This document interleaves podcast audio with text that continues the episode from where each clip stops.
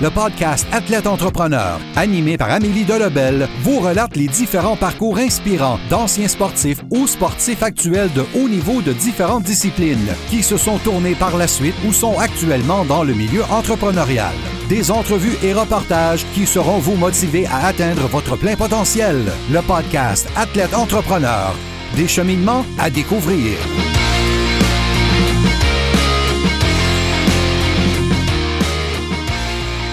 Bonjour à tous, ici votre hôtesse Amélie Delobel et je suis très heureuse de vous accueillir sur mon podcast Athlète Entrepreneur pour cet épisode 080.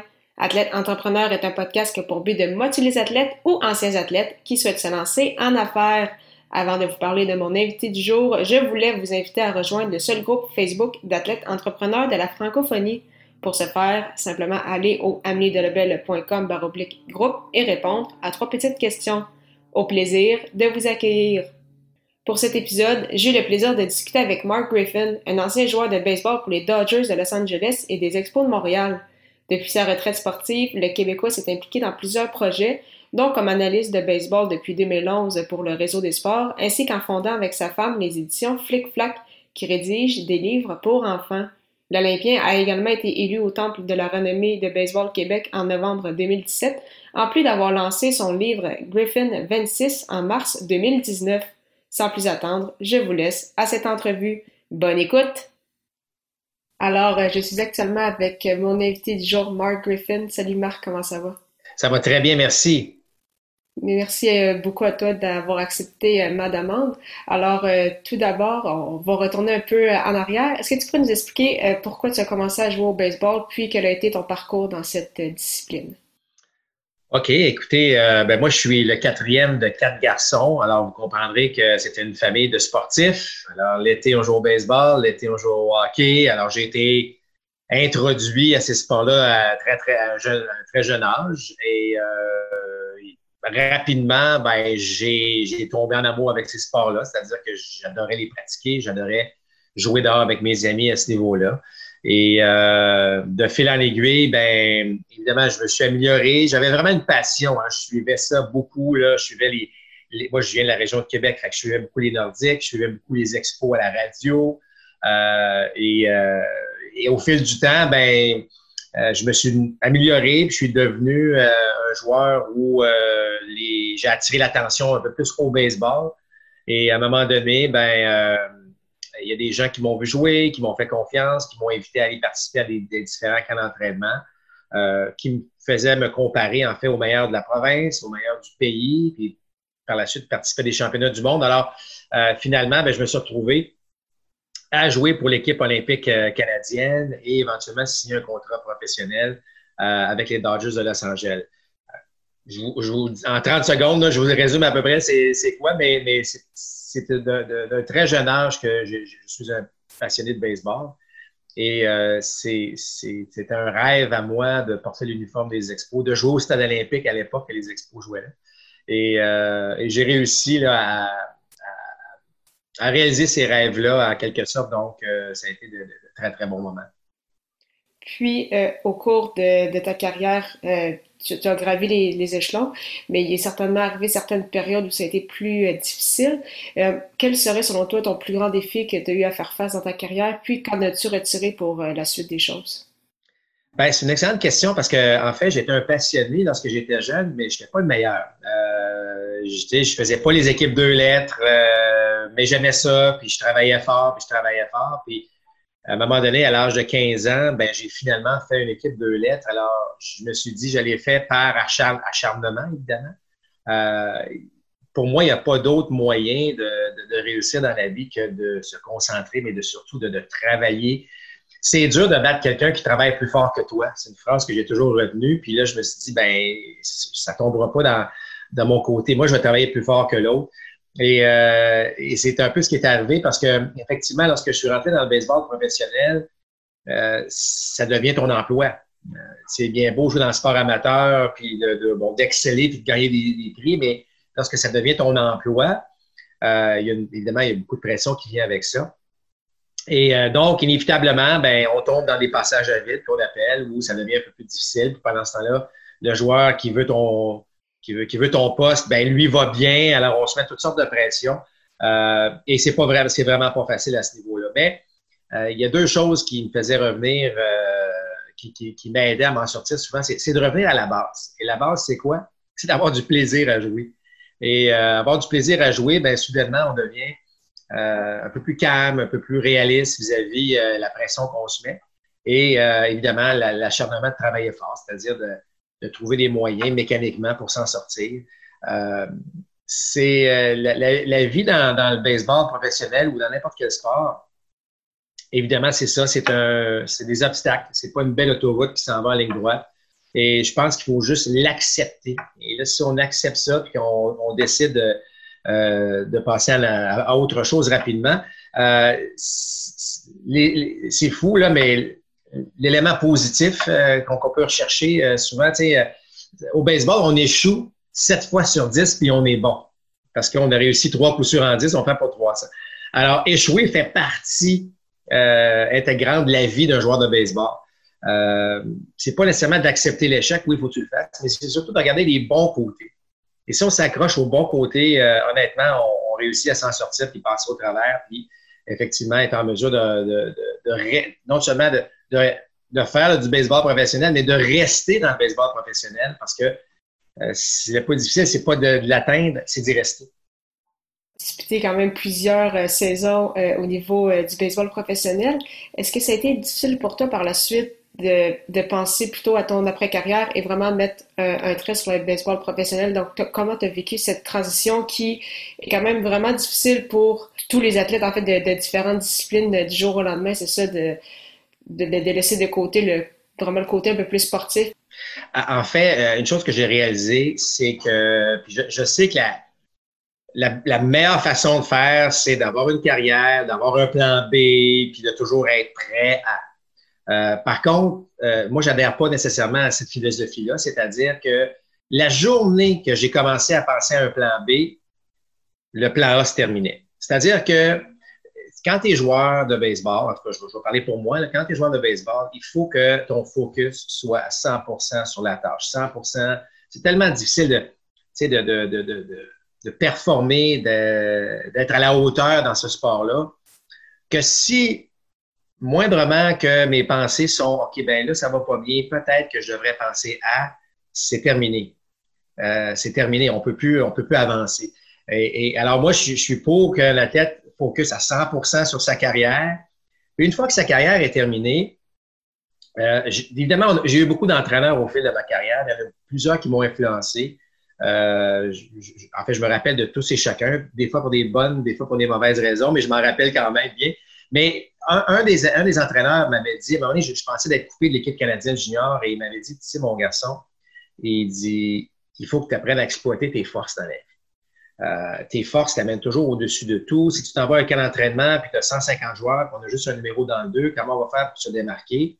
Ben, tu vas avec tes forces. Alors, si tu cours vite, il faut que tout le monde sache que tu cours vite. Si tu as un bon bras, il faut que tout le monde sache que tu as un bon bras. Trouve le moyen pour que ces gens-là euh, sachent c'est quoi tes forces. Quand euh, est venu le temps de passer à une deuxième carrière, donc à me retirer d'être un athlète professionnel, c'est la première phrase qui m'est venue en tête. Donc, quelles sont mes forces aujourd'hui? Alors, mes forces étaient évidemment, bon, je connaissais le baseball, je dirais pas mieux que quiconque, mais certainement que je l'avais joué assez comme joueur de position pour, euh, pour, euh, pour en faire une carrière. Et ensuite, euh, lorsque je faisais des entrevues comme joueur professionnel, souvent les journalistes ou les commentateurs ou les gens qui m'interviewaient me disaient Tu t'exprimes bien, Marc, c'est le fun, c'est clair, c'est net, c'est précis. Alors, mes deux forces étaient moi qui me débrouillais à expliquer mon sport puis à expliquer comment ça se jouait. Et évidemment, les connaissances du sport. Donc, j'ai décidé de combiner un petit peu les deux et euh, d'aller suivre, par contre, euh, le cours euh, à Promédia à Montréal pour m'assurer là, que oui, j'ai des forces, mais maintenant, il faut que je sois capable d'être à la hauteur, d'être parmi les professionnels de ma profession. Et donc, de là est venu évidemment ce passage-là directement de joueur à commentateur baseball ou analyste baseball euh, dès la saison suivante. Donc, pour moi, ça a été une, transition qui n'a pas été facile parce que pendant trois ou quatre ans, euh, j'avais encore l'impression que j'étais un joueur, mais que j'étais devenu évidemment un analyste baseball. Donc, lorsque j'allais voir des, exercices, par exemple, ben, je me prenais encore pour un joueur, mais j'avais un veston et une cravate au lieu d'avoir un uniforme sur le dos. Donc, ça, ça, a été, euh, je vous dirais, un de mes plus grands défis lorsque j'ai passé d'une carrière à l'autre. Puis, euh, donc, tu parlais, c'est ça, de, cet amour-là pour euh, le domaine des médias.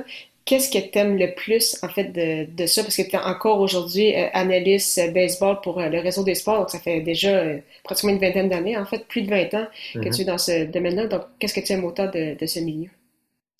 Bien, il y a deux éléments que, pour moi, que c'est même pas un emploi, en fait. C'est parce que c'est une passion. Moi, de parler de baseball, je suis passionné. Puis, ce qui est le fun, c'est qu'on peut on peut partager, un, notre, passion, on peut partager, euh, partager notre, nos connaissances euh, à qui veut l'entendre.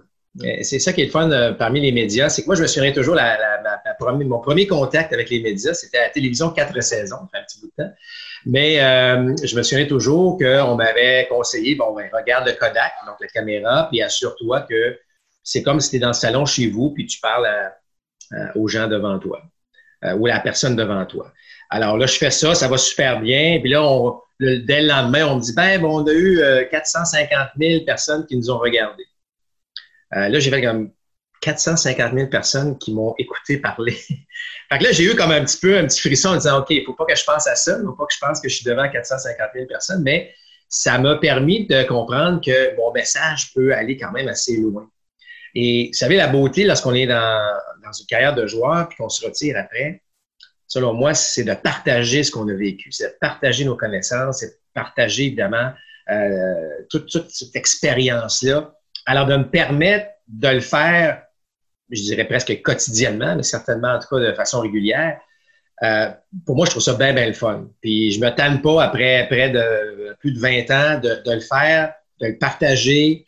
Il y a encore des choses que j'apprends de ce sport-là. Alors, c'est cette communication-là entre, euh, entre moi et évidemment euh, l'auditoire qui, euh, qui, me fascine et qui me qui permet évidemment de toujours avoir cette, cette, même, cette même passion. Puis, en plus d'exercer ta passion dans, dans les médias, tu as également lancé en 2011 avec ta femme les éditions Flick Flack, donc une édition qui fait des livres pour enfants. D'où est-ce que vient cette idée puis, euh, comment s'est passé en fait tout, le, tout ce processus-là euh, entrepreneurial? Écoute, c'est une très bonne question. Euh, en fait, ma conjointe est dans, dans, le monde de l'enseignement, mais a toujours été. les livres ont toujours été cette, passion pour elle, autant que moi, c'est le baseball.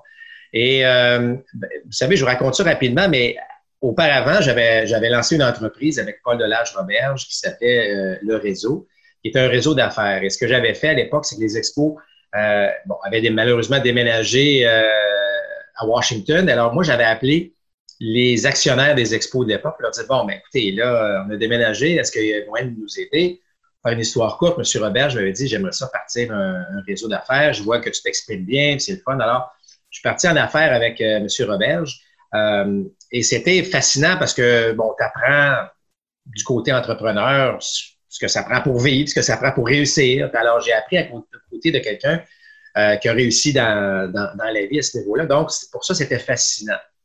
Force est d'admettre, par contre, que c'était pas nécessairement euh, ce que je vis, par exemple, à la télévision aujourd'hui. Euh, alors, on a fait un voyage, toute, ma famille et moi, mes frères, ma conjointe, on a fait un voyage en Irlande.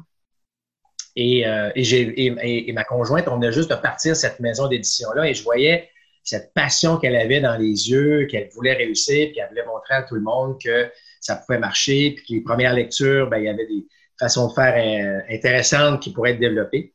Alors, quand j'ai vu cette passion-là euh, d'elle, ben, c'est là que j'ai décidé de, euh, de retourner à la télévision pour, un, être passionné comme elle. Et depuis ce temps-là, ben, c'est ça, c'est une maison d'édition qui va fêter ses dix ans bientôt, où effectivement, on a parti très petit. Mais euh, aujourd'hui, on a plus d'une trentaine de titres. On est en mesure euh, d'aller dans les écoles, de faire beaucoup de, d'animation dans les écoles. C'est vraiment axé sur les premières lectures jusqu'au euh, secondaire. Donc, on vise vraiment la clientèle, la jeune clientèle.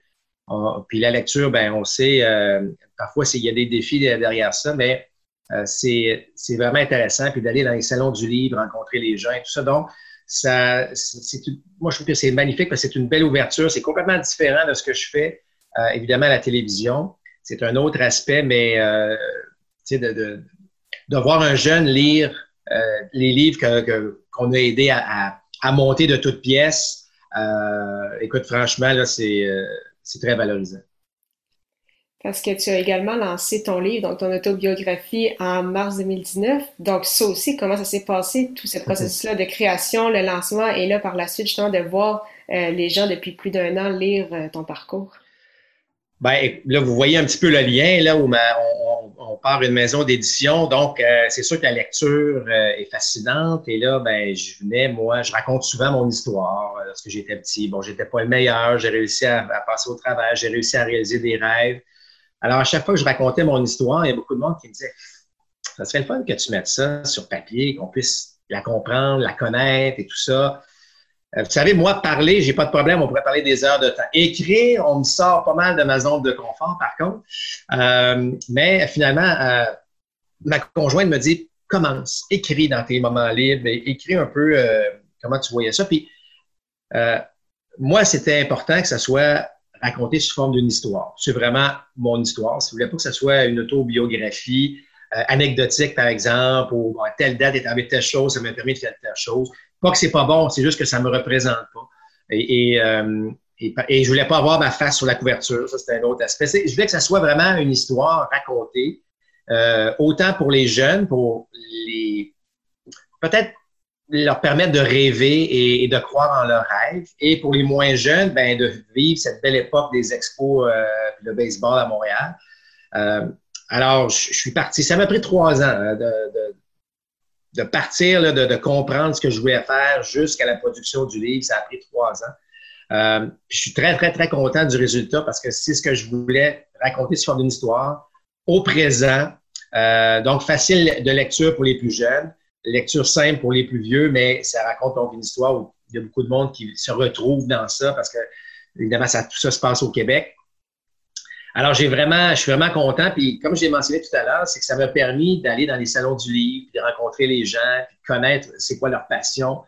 Et vous savez, lorsqu'on va dans un salon du livre, puis même lorsqu'on parle de la maison d'édition ou de même mon livre, puis là, on voit les millions de livres qui se retrouvent sur les étagères, puis il y a des personnes qui viennent te voir toi, pour acheter ton livre parmi tous les millions de livres. Alors, chaque vente que l'on fait, que ce soit la maison d'édition, que ce soit mon livre, on est toujours très, euh, tu sais, c'est toujours un cadeau, ça, de, savoir que les gens décident de prendre ton livre puis euh, d'aller, d'aller avec ça. Euh, puis en même temps, ben, je vous avouerai que c'est une belle façon. J'ai trois garçons, là, moi et ma conjointe, nous avons trois garçons. Alors, de raconter mon histoire un peu. Parce qu'on est quand même très peu au Québec d'avoir réussi à percer le baseball professionnel. Euh, je trouve que c'est un beau cadeau que je peux leur léguer, euh, que, l'histoire de leur père soit, soit écrite de cette façon. Euh, pour les prochaines années, est-ce que tu as d'autres projets en tête, que ce soit par rapport aux médias ou vraiment pour tout autre type de projet? Ben, écoutez, je me suis fait demander euh, au moins euh, deux, trois cents fois si j'allais écrire un tome 2 de mon livre, parce que mon livre s'arrête euh, où je suis encore assez jeune. En fait, j'arrête à ma carrière de baseball. Les gens aimeraient justement connaître un petit peu plus le passage de joueur à commentateur, comment tout ça s'est fait. Alors, j'ai pas dit non encore, j'ai pas commencé, mais j'ai pas dit non à un projet de la sorte. maintenant que je connais ce que, ce que ça prend. Euh, évidemment, les, prochains projets, c'est d'amener la maison d'édition euh, à un autre niveau, comme ou de poursuivre dans tout ça. Bon, le retour des expos, euh, j'aimerais, j'aimerais y croire et je vous avouerai que si jamais un retour, j'aimerais être impliqué évidemment dans l'organisation, étant le baseball a été toute ma vie, puis j'ai fait de, j'ai fait de belles choses.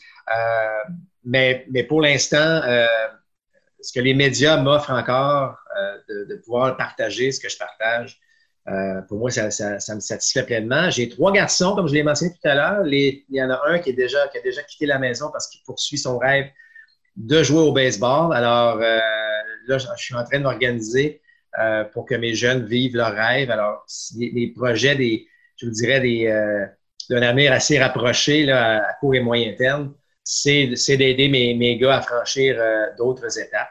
Mais c'est sûr que c'est le baseball qui nous tient, euh, qui nous tient tous ensemble de cette façon-là. Euh, c'est parfait. Merci beaucoup, Marc, pour ton temps. Euh, pour terminer cette entrevue, euh, je vais terminer avec juste quelques questions à rafale. la première, c'est quelle est la chose la plus importante que le sport t'a enseigné? écoute, c'est la, la, question parce que c'est la chose la plus importante. C'est, c'est vraiment pas évident, mais je vous dirais ce que je vous ai mentionné tout à l'heure. Il y a pas quelque chose, mais ce qui est toujours ressorti, c'est d'exploiter mes forces dans la c'est vraiment ça qui me, qui me, que je retiens davantage. Il y a plein, plein de choses dont on pourrait élaborer longtemps, mais si la chose euh, qui m'a servi beaucoup, en tout cas, dans la discipline que j'ai eue, tout ça, c'est quelles sont mes forces aujourd'hui, puis qu'est-ce que ça peut m'aider pour la suite des choses. Quel est ton plus beau souvenir sportif? Ouf. Euh, c'est sûr que je, vais, en nommer deux parce que je suis pas capable d'en prendre un, mais euh, d'entrer dans, le stade olympique c'est à Séoul, moi, en, Corée. Je, rêvais tout jeune d'aller aux Jeux olympiques. Donc, d'entrer dans le stade olympique euh, avec une forme euh, canadienne, si vous voulez, ça, ça a été un moment tout à fait époustouflant. Euh, mais je vous dirais que ma première présence au stade olympique, dans l'uniforme des Expos de Montréal, je ne peux pas battre ça. Puis, quel serait ton meilleur conseil pour un athlète ou un ancien athlète qui souhaite se lancer en affaires? Croire en lui. Euh, c'est aussi banal que ça, c'est d'aller au bout. Euh, les rêves, parfois, semblent complètement fous, euh, inatteignables. C'est pas vrai. je pense que s'il y a quelque chose qu'on peut retirer de, plusieurs expériences de bien des gens, c'est d'y croire. De croire. Puis croire, ça ne veut pas dire que ça va aller parfaitement bien jusqu'au bout. Rapidement, là, moi, quand j'ai dit à mes parents à un moment donné, ben moi, je veux jouer au baseball, le dernier avait été Claude Raymond, près de 25 ans auparavant. Il y avait à peu près pas de possibilité dans le baseball, mais j'ai dit non, moi, c'est ça que je veux faire. Je veux aller jusqu'au bout. J'ai réussi à aller aux Jeux olympiques, j'ai réussi à jouer dans l'organisation des expos, j'ai joué dans l'organisation des, des, de Los Angeles. J'en ai fait une carrière média maintenant depuis des années. Ce que je veux dire, c'est faut croire en ses rêves, puis vraiment aller au bout de ses rêves. Puis aller au bout de ses rêves, euh, c'est pas la même, on n'a pas le même bout, moi et toi, par exemple, mais il faut aller chacun au bout de ses rêves. Puis euh, honnêtement, ça peut, euh, les gens peuvent être surpris de ce que ça peut donner. c'est parfait. Mais merci beaucoup encore une fois pour ton temps. C'était vraiment très, très apprécié. Merci Amélie. À bientôt. Merci beaucoup encore une fois à Mark Griffin pour son temps et en souhaitant que vous ayez aimé ce 80e épisode officiel d'Athlète Entrepreneur. Pour écouter mes dernières entrevues, rendez-vous sur mon site internet au amiedelabel.com baroblique podcast. Si vous avez déjà un podcast ou vous souhaitez en lancer un, je vous recommande l'hébergeur Blueberry que j'utilise également pour obtenir un mois d'essai gratuit sur cette plateforme. Simplement aller au amiedelabel.com baroblique Blueberry, B-L-U-B-R-R-Y. Si vous avez des questions, contactez-moi comme toujours via mes médias sociaux. Je répondrai avec plaisir. Merci beaucoup encore une fois pour votre confiance et à la semaine prochaine pour une autre entrevue.